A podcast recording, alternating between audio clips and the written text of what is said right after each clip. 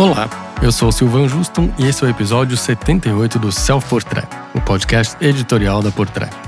Hoje eu e Renata Brusina vamos fazer uma retrospectiva do que de mais relevante aconteceu na moda em 2022. O ano está acabando e chega aquela hora da gente olhar para trás, recapitular e pensar nas coisas mais relevantes. Algumas a gente até já fez episódios especiais a respeito.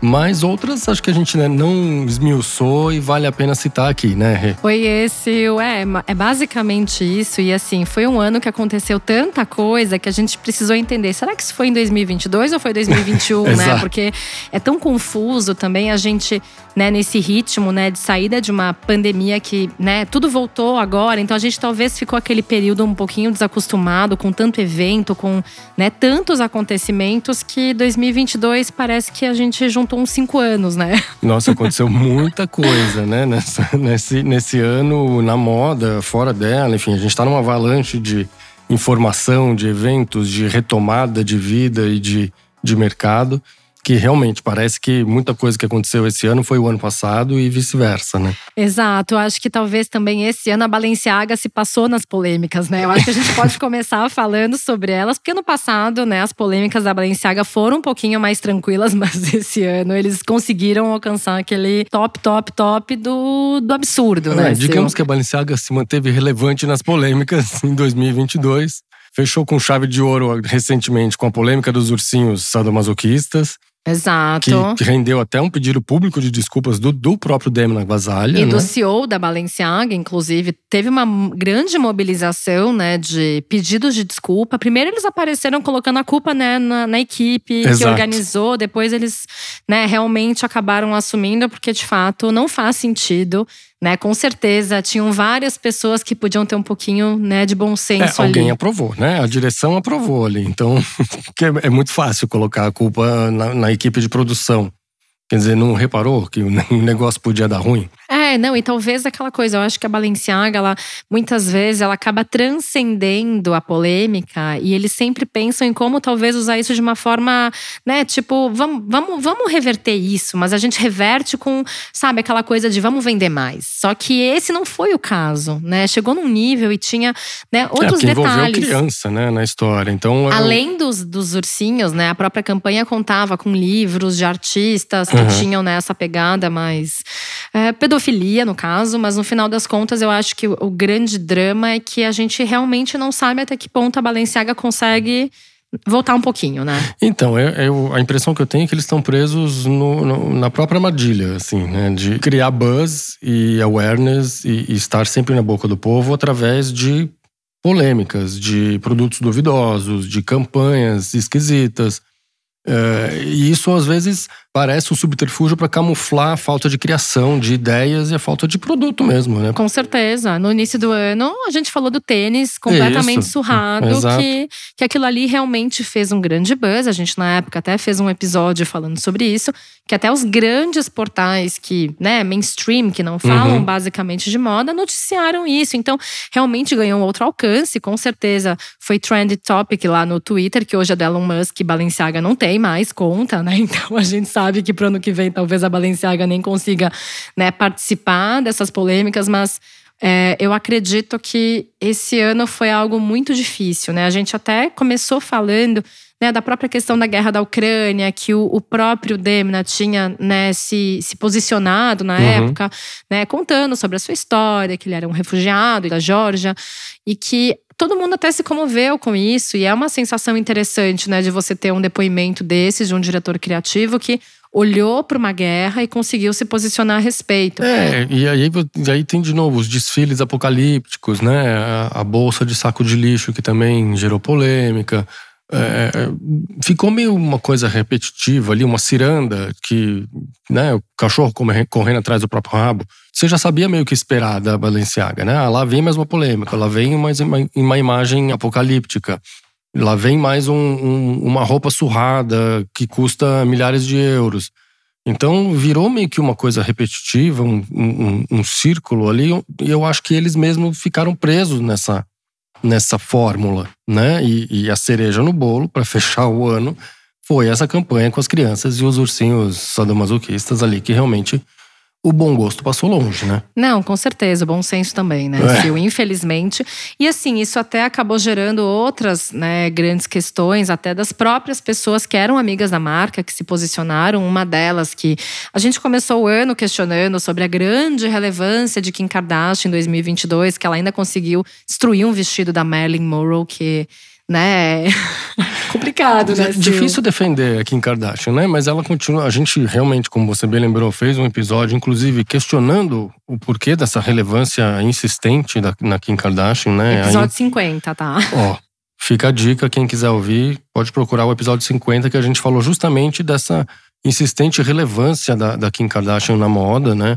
É, tanto na Balenciaga, ela fez a campanha, quanto a Dolce Gabbana fez um desfile cura, com curadoria da Kim Kardashian, né? Este ano, com toda a pompa, ela apareceu no final do desfile em Milão como quase uma entidade ali, né? Ela não desfilou, mas ela apareceu ali no final com uma, uma entidade.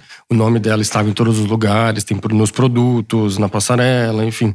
É, e foi uma coisa realmente de elevar a, a, a Kim Kardashian num pedestal ali. Então, de, de novo, ela, ela continua relevante em 2022, apesar da gente é, ser contra, né? Já ter debatido isso várias vezes aqui. E o negócio tá tão feio para Balenciaga que até a Kim Kardashian rompeu com a marca. Exato, e assim, e voltando até a história da Dolce Gabbana, o que, que é muito curioso no meio de tudo isso é que até os designers que lá atrás criticavam ela, a relevância Exatamente. dela, se renderam. Então, assim, a gente tá falando de dois nomes que, assim, o Stefano e o Domênico, né? O Domênico um pouquinho mais na dele, o Stefano um pouquinho mais falante, apesar de ele não ter mais Instagram, a gente não sabe o que de fato ele pensa hoje. Sim. Então, as polêmicas da Dolce Gabbana estão 100% concentradas agora num, num num meio mais interno, né? Provavelmente porque a gente não recebe mais essas informações. Mas o que que acontece? Até eles, que lá atrás criticavam a relevância de Kim Kardashian, tiveram que se render a ela. E assim, convenhamos, é uma coleção que, assim, no meu ponto de vista, acho interessante. Ironicamente, foi uma das melhores coleções da marca recentes, né? É, então, isso que eu vou dizer. Eu gostei. Sim. não que a gente acha Kim irrelevante, mas é aquela coisa. Não, mas é que no fim o resultado. Foi muito bom, né? Foi bom. É, agora, o, o problema é, é, essa armadilha de ter que recorrer ainda insistentemente na Kim Kardashian para ganhar cliques, awareness, engajamento. Gente, 2022. Né? Exato, exato. Agora a gente está indo para 2023 e vamos ver o que, que vai acontecer. Porque essa pergunta da relevância da Kim Kardashian, desse episódio 50, foi feita em fevereiro desse ano. Então, tá vendo? E a gente jogou várias questões e a gente chegou nesse ponto de agora ter que falar que ela continua relevante, né? É, vamos ver se em 2023 as coisas mudam um pouco, né? É, a amiga dela, Paris Hilton, inclusive desfilou para Versace. Então esse revival dos anos 2000 também tá, né, tá trazendo alguns outros nomes que fazem parte dessa rodinha, né, é. daqui. Então vamos ver como é que 2023 vai ser. Se a tendência vai ser 2010, de repente, né? vamos ver 10 anos pra frente, né? É, eu espero que não tragam de novo uma, uma personalidade nível Paris Hilton lá de trás, que não acrescenta nada pra moda, nunca, nunca acrescentou. E que talvez, vamos ver se a Kim Kardashian perde um pouquinho de relevância, né? Porque não é possível. Ou então, pelo menos, escolham outra influencer com milhões de seguidores, porque é sempre a mesma. É, eu também acho. Ou se é pra escolher uma pior, continue na Kim. Melhor. É. É. Sempre pode ser pior. Já que a gente falou do rompimento da Kim Kardashian com a Balenciaga, esse ano teve outros tipos de rompimento, né? Em algumas marcas grandes aí. Alguns bem celebrados, outros muito dolorosos, né? Aqui a gente tá falando de Exato. 880, né? Os dois momentos, né? Com, com emoções diferentes, vamos exato, dizer assim. Exato, exato. Teve a saída do Ricardo Tisch, da Burberry, que já estava sendo meio comentada nos bastidores, né? E a rápida substituição pelo Daniel Lee, que saiu, que tinha saído o ano passado da Bottega Veneta de uma maneira meio conturbada. Exato. Mas que é um nome em ascensão e que dizem as apostas, pode funcionar muito bem na Burberry. É, e, e, na verdade até os próprios investidores da Burberry sentiram uma certa esperança, né, de uhum. ter o Daniel Lee. Então, para vocês terem uma ideia de quanto que a, a marca estava um pouquinho desanimada, né, as ações da Burberry subiram no dia que o Daniel Lee foi apontado como novo diretor criativo. Mas de fato é isso. O Ricardo Tisch, até agora, não tem uma nova casa, né? Não tem uma nova marca. A gente sabe que lá atrás ele teve a marca dele, lá num passado meio Givenchy, naquela época ele tinha a marca dele, ele acabou parando, né? Ele deu uma pausa. Talvez seria uma solução para ele, uma vez que ele é um diretor criativo que tem uma identidade muito forte. E, e se a gente for pensar hoje dentro né, dos, dos nomes que estão por aí, talvez seja muito difícil ele lidar com essa prepotência, né, Sil? É, é difícil. Estão ventilando o nome dele em outra grande casa italiana. Não, Silva. Ouvi este boato por aí. Não. Que também teve uma mudança de direção criativa recente. Essa é um pouco mais dolorosa, né? Principalmente para você.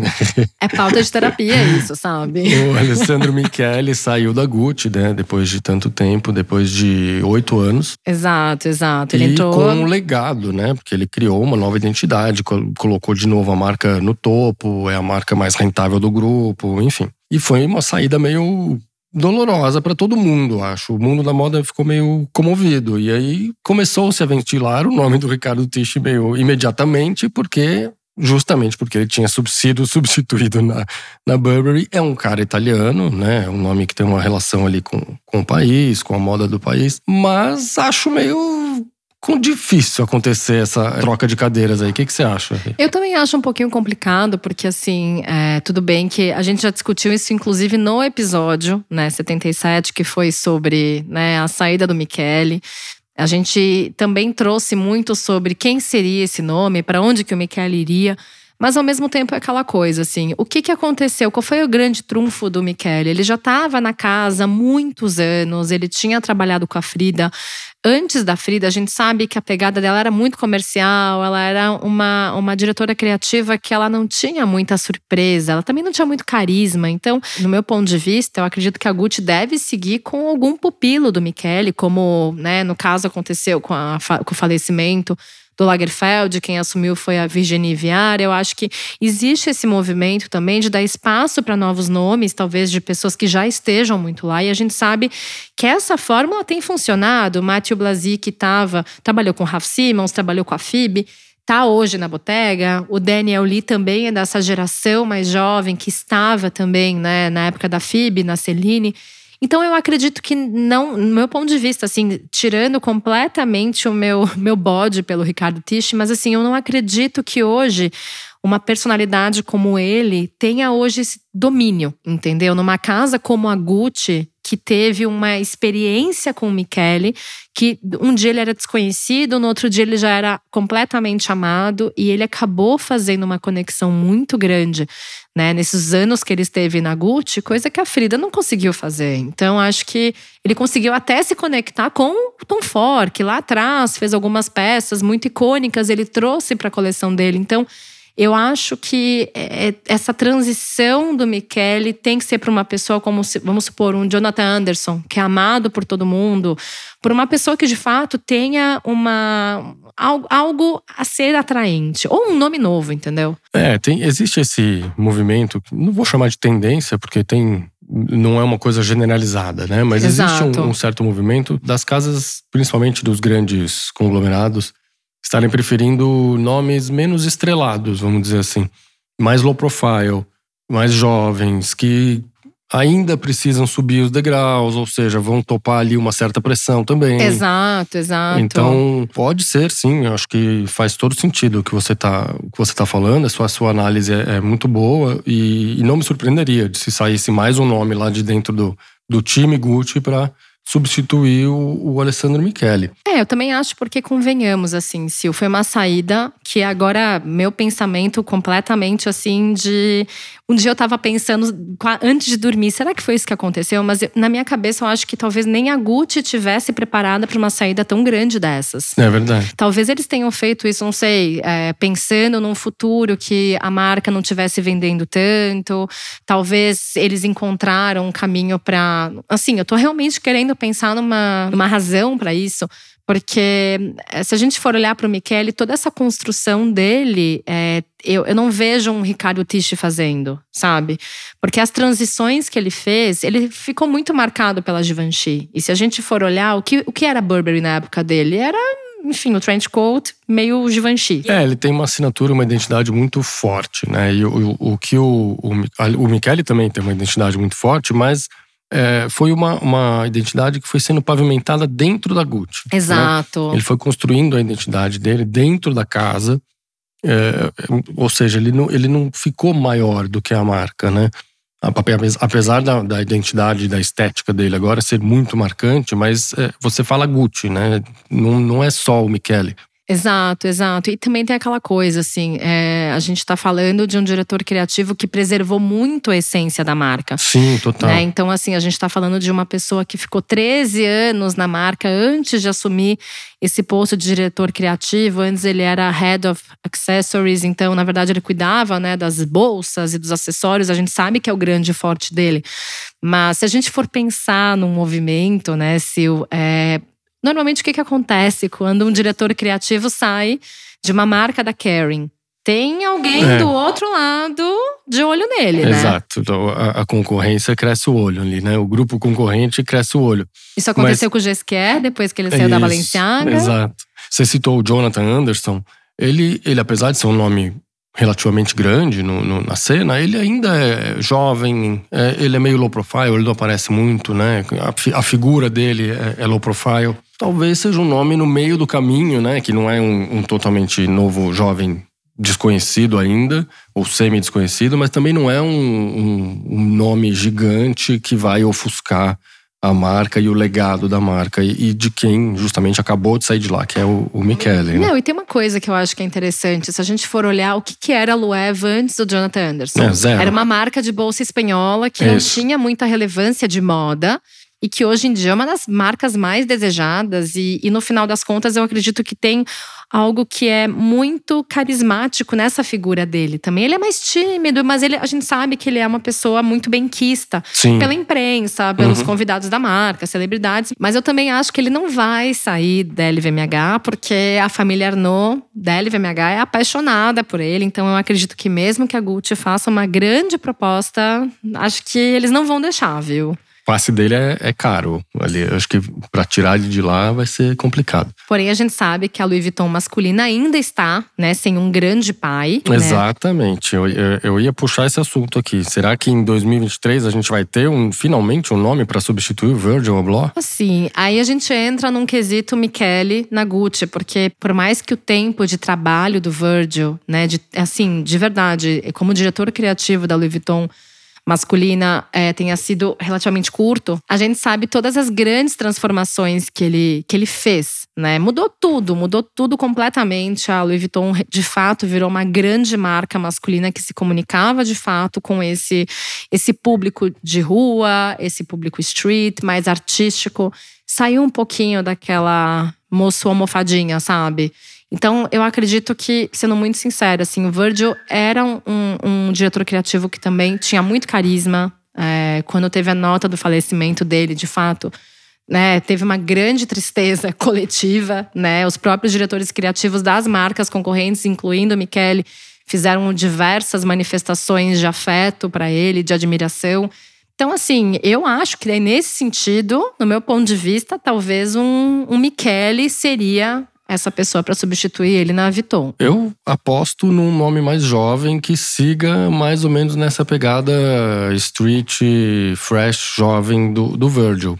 Mas é um palpite só. Vamos, vamos ver se em 2023 isso se, se resolve, porque esse ano a gente não teve realmente o anúncio desse nome na Vuitton. É, infelizmente, né? A gente sabe que o time criativo do Virgil não pode dar conta, né? E, e uma marca grande como a Vuitton precisa de um nome.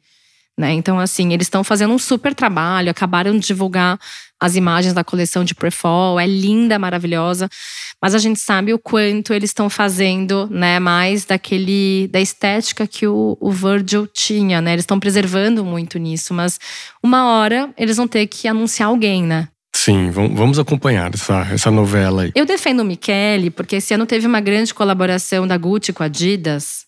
E eu, e eu, defenderia, por mais que a gente saiba que a Vuitton é muito próxima da, da Nike, eu defendo um pouquinho de Vuitton e Adidas. O que, que você acha? O, o, Virgil era muito próximo da, da Nike, né? Tem, tem uma Exato. relação ali, né? E a Adidas, esse ano, foi a marca das collabs mais quentes, mais bombadas, né? Teve Balenciaga, teve Gucci. E acho que isso elevou o, o fator, o X-Factor é, fashion da, da Adidas esse ano. Então, a Adidas sai de 2022 mais fashion do que nunca, né? Exato, a gente até fez um episódio sobre isso também, para falar sobre o grande poder das três listras. Mas, mas é interessante, porque também essa, essa pegada da Adidas, né? O quanto ela conseguiu chegar num patamar de desejo, ela já era, né? Já era uma marca que, dentro desse, desse ritmo mais street, tinha essa pegada, mas a Gucci conseguiu alcançar e transformar algumas peças que já eram icônicas da marca com estampa, com as cores clássicas da Gucci.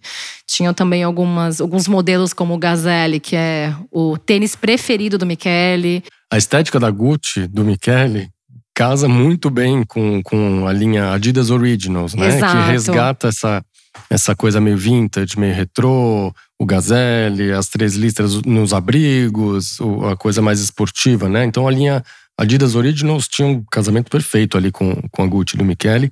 Até mais do que a Balenciaga, eu achei. A Balenciaga é uma coisa mais street mesmo. Tem, tem um outro apelo. É, é Adidas Originals 2.0, né? Exato, Adidas exato. Originals, na essência, funciona melhor ali com a Gucci. Exato, exato. Eu achei que a… Sinceramente, eu acho que a coleção da Balenciaga com a Adidas acabou virando… Sabe aquela jaquetinha clássica preta com as listras brancas super é. faturada? tipo, eu tenho, essa, eu tenho essa jaqueta, é. mas não custou 3 mil euros, Você não entendeu? precisa comprar da Balenciaga. É, entre nós. Se você tiver que comprar, vai na Gucci. Eu sei que ainda tem, então vai lá e dá uma pensada melhor. A Balenciaga a gente né, deixa para um outro público, tá? Exato. E o que mais teve esse ano, Sil? A gente estava falando aí de órfãos da moda com a saída do Alessandro Michele na, na Gucci, mas teve uma outra turma também que ficou órfã da marca própria do Raf Simons, que fechou a sua marca homônima este ano, anunciou o fechamento da marca e, hum, coincidência ou não, hum. Miúcha Prada tá fazendo uns movimentos lá na Prada, né? Ela deixou de ser CEO do grupo. Ah, o marido dela o marido também dela deixou. Também. Então, assim, o que que… Há quem diga que esse fechamento da marca do, do Raf Simons tem a ver com ele ocupando mais espaço na Prada e preparando o terreno para uma possível aposentadoria de Miúcha e ele assumindo sozinho o estilo da Prada. Então tem um movimento acontecendo, mas realmente a marca própria dele tinha uma identidade muito forte, né? E, e deixou as pessoas meio tristes com o fechamento, principalmente os meninos, né? Mais alternativos, porque o masculino dele era muito forte. Mas é que é isso. Você tá na, no grupo Prada, dividindo a, a, criação com, com a Miúcha, te pedindo cada vez mais tempo ali. O negócio agora tá funcionando, né? No começo existia uma coisa um, um, pé atrás, será que vai dar certo? Senão agora parece que está funcionando. E aí você está lá num, num grupo como, a, como o da Prada, realmente é difícil ficar dando murro em ponta de faca numa marca própria, independente, que era o caso da marca dele, né? É, não, e, e, você trouxe um detalhe muito importante que a gente até, inclusive, falou no episódio da saída do Michele, a gente mencionou sobre esse, sobre essa situação da marca do Raf, que ele estava fechando, mas a gente sabe que o Raf, isso desde Dior and I, é, a gente sabe que ele é uma pessoa muito sensível, né? A gente sabe o quanto talvez a pressão de ter que coordenar duas marcas poderia ser algo complicado, uhum. né? Então, assim, a gente sabe que a marca dele surgiu na década de 90, que ele seguiu persistente, criando muito da identidade dele. Mas ao mesmo tempo, o que, que acontece? Na época, a marca ela era assim, maioritariamente masculina. Pouquíssimas coisas. É, até recentemente. O, é. o, feminino é bem é recente e ocupa uma porção menor na, na coleção, né? Eu lembro que lá no início dos anos 2000 tinha algumas peças muito, muito, assim, muito pontuais que elas eram femininas, mas o feminino, né, versão uhum. RAF, ou seja, genderless. É, genderless desde sempre, Exato. praticamente, né? Então, assim, a gente sabe que teve uma época do Raf que ele precisou trazer muito da essência dele para a marca dele, justamente para poder coordenar marcas que ele não tinha tanto esse poder, como uma Dior, que ele precisava seguir uma proposta que trouxesse mais do heritage da marca. A gente sabe que depois ele passou pela Calvin Klein. E talvez agora o meu ponto de vista, analisando todo esse cenário, é que ele estando na Prada, até pela própria proximidade com a Miúcha, até por ele ter feito uma primeira coleção com ela que teve muito de RAF, uma Super. segunda também que teve muito de RAF, a gente sabe que talvez seja aí o ponto que ele fale. Para que, que eu vou precisar da minha marca se eu posso ser exatamente o que eu acredito nessa marca? É, e não né? devia estar tá sendo fácil, né? De manter a marca dele viva ali. Uma marca independente hoje em dia no, na, na, moda global é, é, é difícil, é, é, é para os fortes, né? Não, e a gente já falou sobre isso em vários episódios, o quanto a marca dele também era muito específica. Né? Total. Né? A gente sabe, ele é um estilista belga, ele tem uma pegada mais minimalista, ele tem um ar que não é algo que a gente vai conseguir ver de forma massificada.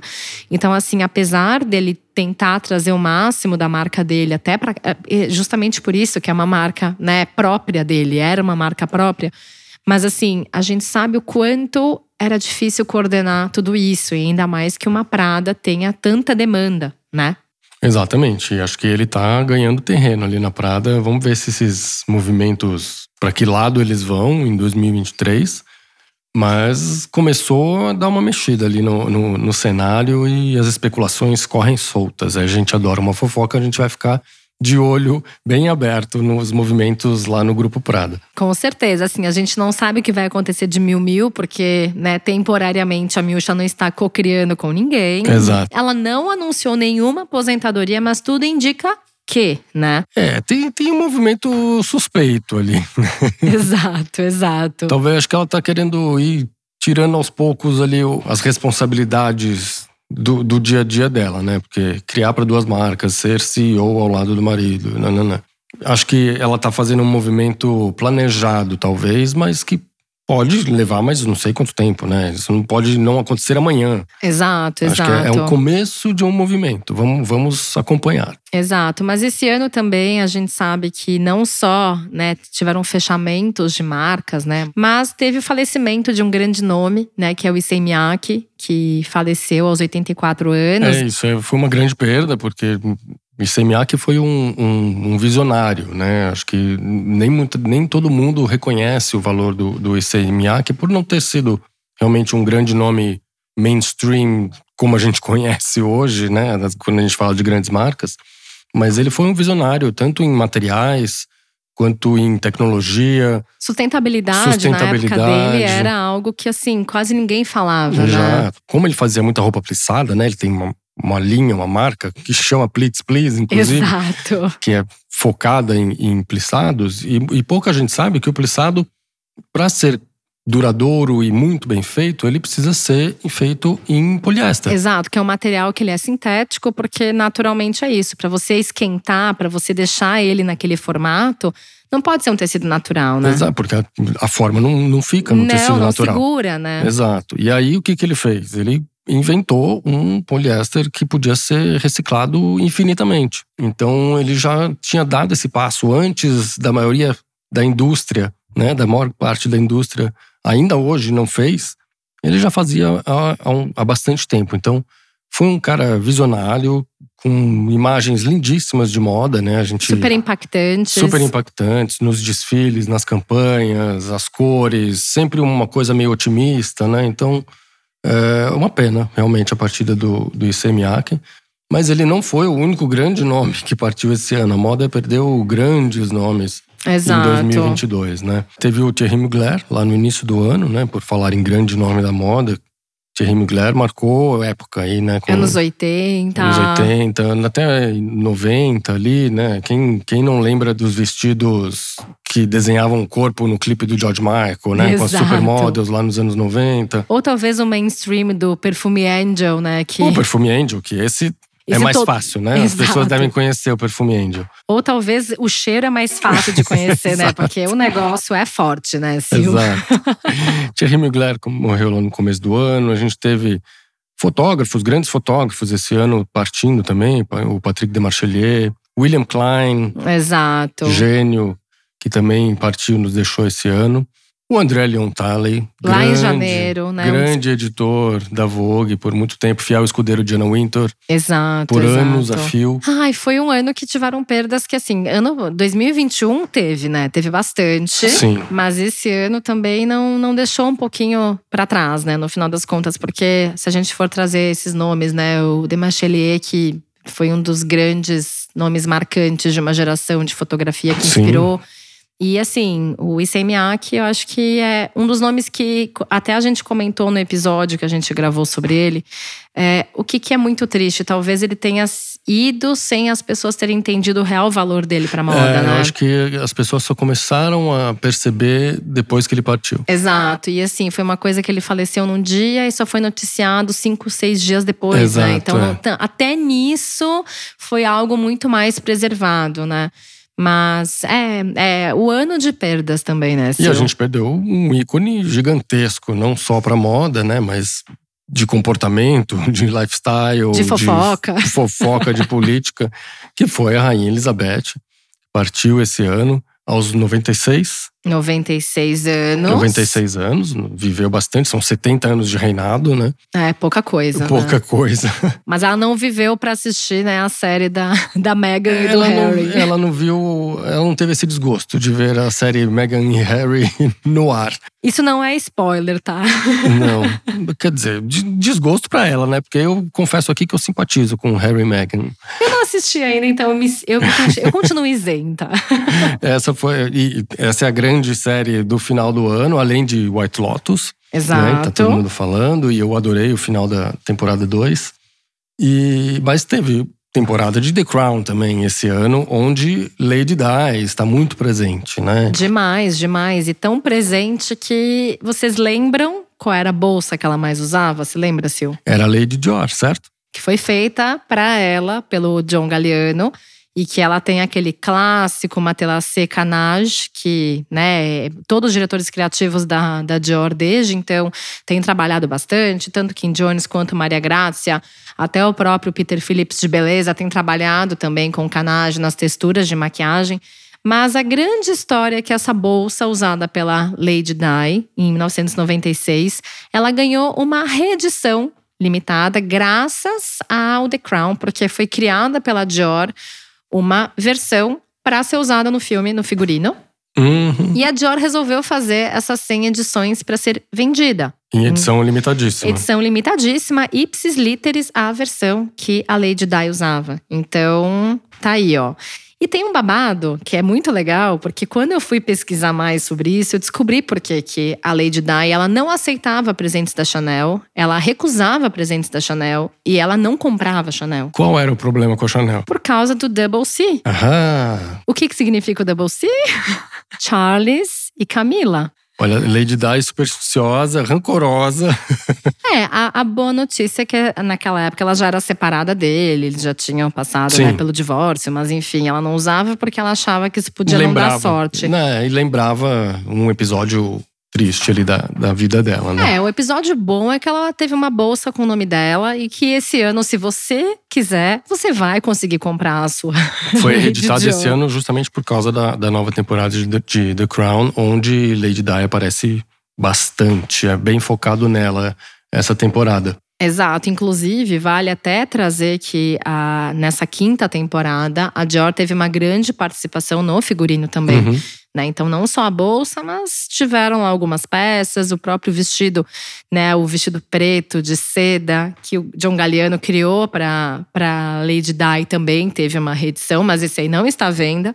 Mas ao mesmo tempo, eu acho interessante quando a marca, que era muito usada pela Lady Di, se propõe a, a fazer né, essa participação né, no desenvolvimento, de fato, para ser algo muito mais fiel, né? A gente estava falando de, de Dior justamente por causa de Lady Di. Lady Di tinha uma um, um, trabalho social muito forte na África. E a Dior Man desfilou no Egito esse ano, né? Então, e parece que está tendo uma coisa com a África, né? Parece que a África está na moda, pelo menos como destino. Exato. Porque além da Dior Man no Egito, tivemos Chanel no Senegal. Isso, em Dakar. Em Dakar. A, a Virginie já estava ensaiando a saída da Dakar há três anos, né? Uhum. Antes da pandemia, ela já tinha planos de ir para lá é, fazer uma coleção e até, inclusive, fazer o seu desfile por lá. Aí apareceu a pandemia, aí deu uma pausa né, nessa, nessa programação. E quando eles retomaram, trouxeram agora o Métier d'Art.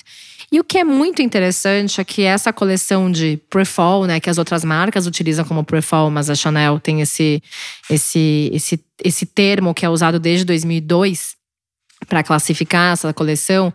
O que é muito interessante, uma dessas propostas que a, que a Chanel trouxe para o Métier d'Art 2023 é fazer uma conexão do trabalho manual de Dakar, que é uma cidade que é riquíssima culturalmente, da mesma forma que a Chanel conseguiu resgatar diversos ateliês, diversos trabalhos manuais em Paris.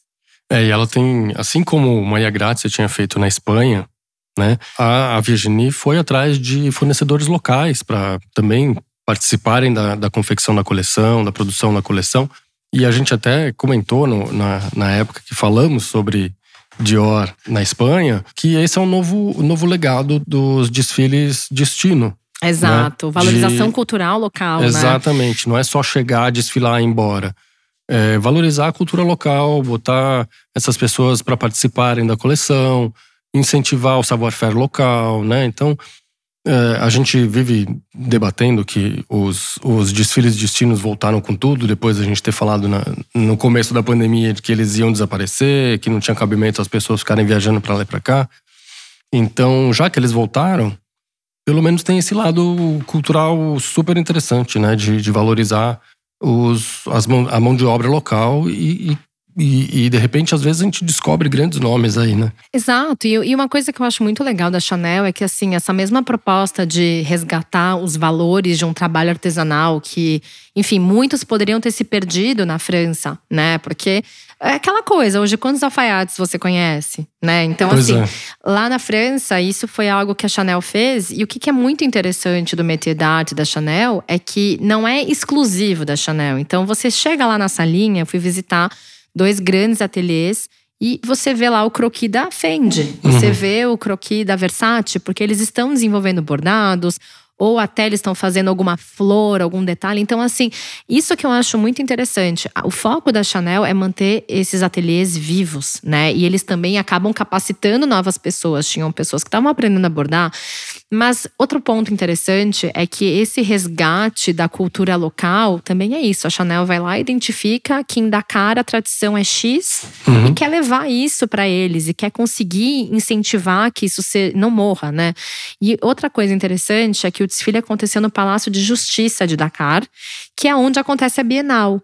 E a Chanel se propôs a fazer uma espécie de reforma né, lá. Então eles também estão, né? Você vai, você apresenta a sua coleção no lugar e você fala o que, que eu posso fazer para contribuir, sabe? É isso, Não é tipo vim aqui, me apropriei do seu lugar, fiz meu desfile, um beijo, e tô indo embora. Exato. Então, como, isso... como era antigamente, né? Ainda é, bem que isso mudou. Exato. Então isso eu acho muito interessante. E agora falando em desfiles emblemáticos, alguns um pouquinho mais misteriosos, a gente pode dizer que o Slimane criou uma certa curiosidade na gente, né, Sil? É, ele, ele agora resolveu não mostrar muita coisa, né? A gente teve recentemente, né, essa semana, o desfile da, da Celine de verão 23 em Los Angeles, mas a gente viu pouquíssima roupa.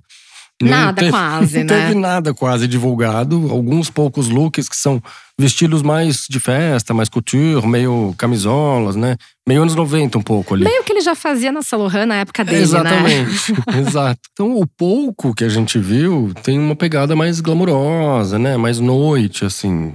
Mas remete muito aos anos 2000. E o que, que traz esse gancho, né? Porque se você for olhar, é, o que, que foi o grande ponto do desfile do Slimane? Foram os shows que aconteceram. Uhum. E aí, é, ele trouxe o quem? Ele trouxe bandas, que eram as bandas do rock que nasceram nos anos 2000. Então, o movimento indie, que nasceu nos anos 2000, foi de fato a grande aposta do Slimane. Então, ele, ele trouxe tanto Interpol, trouxe Strokes, trouxe o The Kills para fazer uma apresentação ali também. Teve o Iggy Pop, que foi um grande, não dos anos 2000, mas que de fato ele influenciou, influenciou muitas bandas dessas bandas. De uhum. E aí você fala que o que, que eu acho interessante, que até a gente comentou, né, Sil? É, até pouco tempo atrás, os anos 2000, ele estava muito ligado as divas do pop. A Britney Spears. Exato. Né? A própria Paris Hilton, que voltou. Exato, que voltou. Não devia ter voltado, mas assim. É... o que, que eu acho interessante? O Slimane, ele é tão fiel ao que ele acredita que ele é o cara do rock and roll, ele é o cara que gosta dessa cena noturna, né? Mas. mas... É, a juventude de Los Angeles, né? Exato. Ele gosta Inclusive, disso. ele apresentou em LA, onde ele já fazia a vida dele na época Exatamente. da Saint Então, assim. Pra onde ele tinha mudado, né? Quando, Mudou tudo, né? A Saint virou LA, né? É, ele morava em LA. Né? Exato, a Saint também. É. Mas o que, que eu acho interessante, assim, ele tá muito ligado que o movimento ainda pode alcançar esse tipo de revival, né? E também vale lembrar que o desfile anterior, que foi, na verdade, uma apresentação em vídeo, ele já estava trazendo um pouquinho dessa essência do rock, mas ele trouxe uma trilha do Libertines, que né, tinha uma grande pegada dos anos 2000 mesmo, que era a música que inclusive eu cantava no karaokê na época, que eu adoro essa música. Mas enfim, a gente sabe que o rock é algo que ele gosta de trazer. Então a gente pode até dizer que foi muito mais divulgado os shows do que a própria do coleção, que a própria né? coleção, exatamente. Bom, Muita coisa aconteceu esse ano, hein, Rê? A única coisa que não apareceu foi a Fib Filo, né? Que continua pois desaparecida. É, Fib Filo, cadê você? Diz a lenda que em 2023 vai, agora vai. Não sei. Mas. Eu prefiro acreditar que é em 2024. Eu só acredito quando realmente a roupa estiver pendurada na arara. É, eu também, com a etiqueta pronta, tudo É, certo, exato. né? O lado bom é que a Celine tá bem resolvida, né? Não Exato. podemos ter É que lamentações. a gente tá curioso com essa marca própria da FIB, né? Todo mundo, os órfãos da, da FIB Filo, estão aí aguardando ansiosos já há anos e, e só se anuncia que agora vai, agora vai, agora vai e não vai. Então a gente agora só, só espera a roupa pronta na arara. Exato. Vamos ver se em janeiro a gente já fala sobre ela. Vamos né, ver. Eu queria só, antes de finalizar, fazer um- um- uma menção aqui ao retorno do Alexandre Rashkovich, ah, a marca que leva o seu nome. Que né? ficou certos anos que não estava sob o controle dele, não né? estava mais sob o controle dele já há, há uns bons anos e tava, era, era, era propriedade do grupo Brands, né? de- Desde que foi adquirido do, dele, né? Que desde que ele vendeu para o Brands. E agora parece que eles se entenderam ali, arrumaram uma fórmula para que o Alexandre volte a ser o dire- o diretor criativo da marca, que leva o seu nome. Então a gente teve desfile recentemente, onde ele apresentou a primeira coleção desse retorno Sim. que é um mix do que ele faz atualmente na Lagarçon com o que ele fazia na marca própria dele nos anos 90 e 2000. Então é, é interessante, tem uma pegada comercial Claro, claro. que tem que ter, né? Afinal de É, contas, faz parte de um grupo, né? faz parte de um grupo e os tempos mudaram, né? A, a- a moda conceitual que ele apresentava no underground dos anos 90 ficou lá nos anos 90, que inclusive essas roupas estavam expostas no- na, na passarela do desfile, o que ficou super interessante porque você podia revisitar ano a ano ali os 30 anos de carreira que serão completados na virada agora para 2023. Ai, que legal. É um bom retorno e no final das contas eu acho que é. Tem boas novidades em 2023, né? Sim. Agora. Agora vai começar 2023 que a gente já vai ter coisas boas acontecendo, né, Tomara, Sil? né? Pra gente ter assunto e voltar aqui para debater. É, vamos ver como é que a Kim Kardashian vai estar no que vem. Valeu, Rê. Obrigada, Sil. Obrigado. Até. lá. A trilha sonora, a mixagem e a masterização do Self Portrait são do Edu César, a edição do Arthur Canto e a direção do Alan Eliezer.